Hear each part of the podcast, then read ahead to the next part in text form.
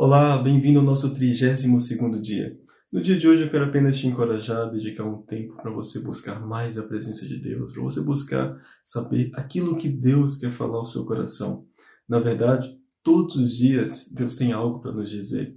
Todo momento Ele quer nos dar direções para as nossas vidas, direções práticas, não apenas direções é, religiosas, de diretrizes gerais, mas direções voltadas para o nosso contexto de vida, direções pensadas exclusivamente em nós, porque Ele nos conhece, Ele é o nosso Pai, Ele quer ter cada vez mais intimidade conosco. Você já viu aqueles filmes onde tem o jovem e, e a jovenzinha e eles estão ali constantemente mandando mensagem, constantemente entrando em contato um com o outro. E às vezes estão no jantar e os pais acabam por não gostar muito daquilo e, e pedem para que eles parem e dediquem tempo à, à família ou àquilo que eles deveriam fazer naquele momento e parem um pouco de mandar mensagem. Mas por que, que isso acontece? Isso acontece porque eles gostam um do outro, porque eles têm intimidade um com o outro. E o fato de ter essa intimidade faz com que eles tenham sempre assunto para falar um com o outro.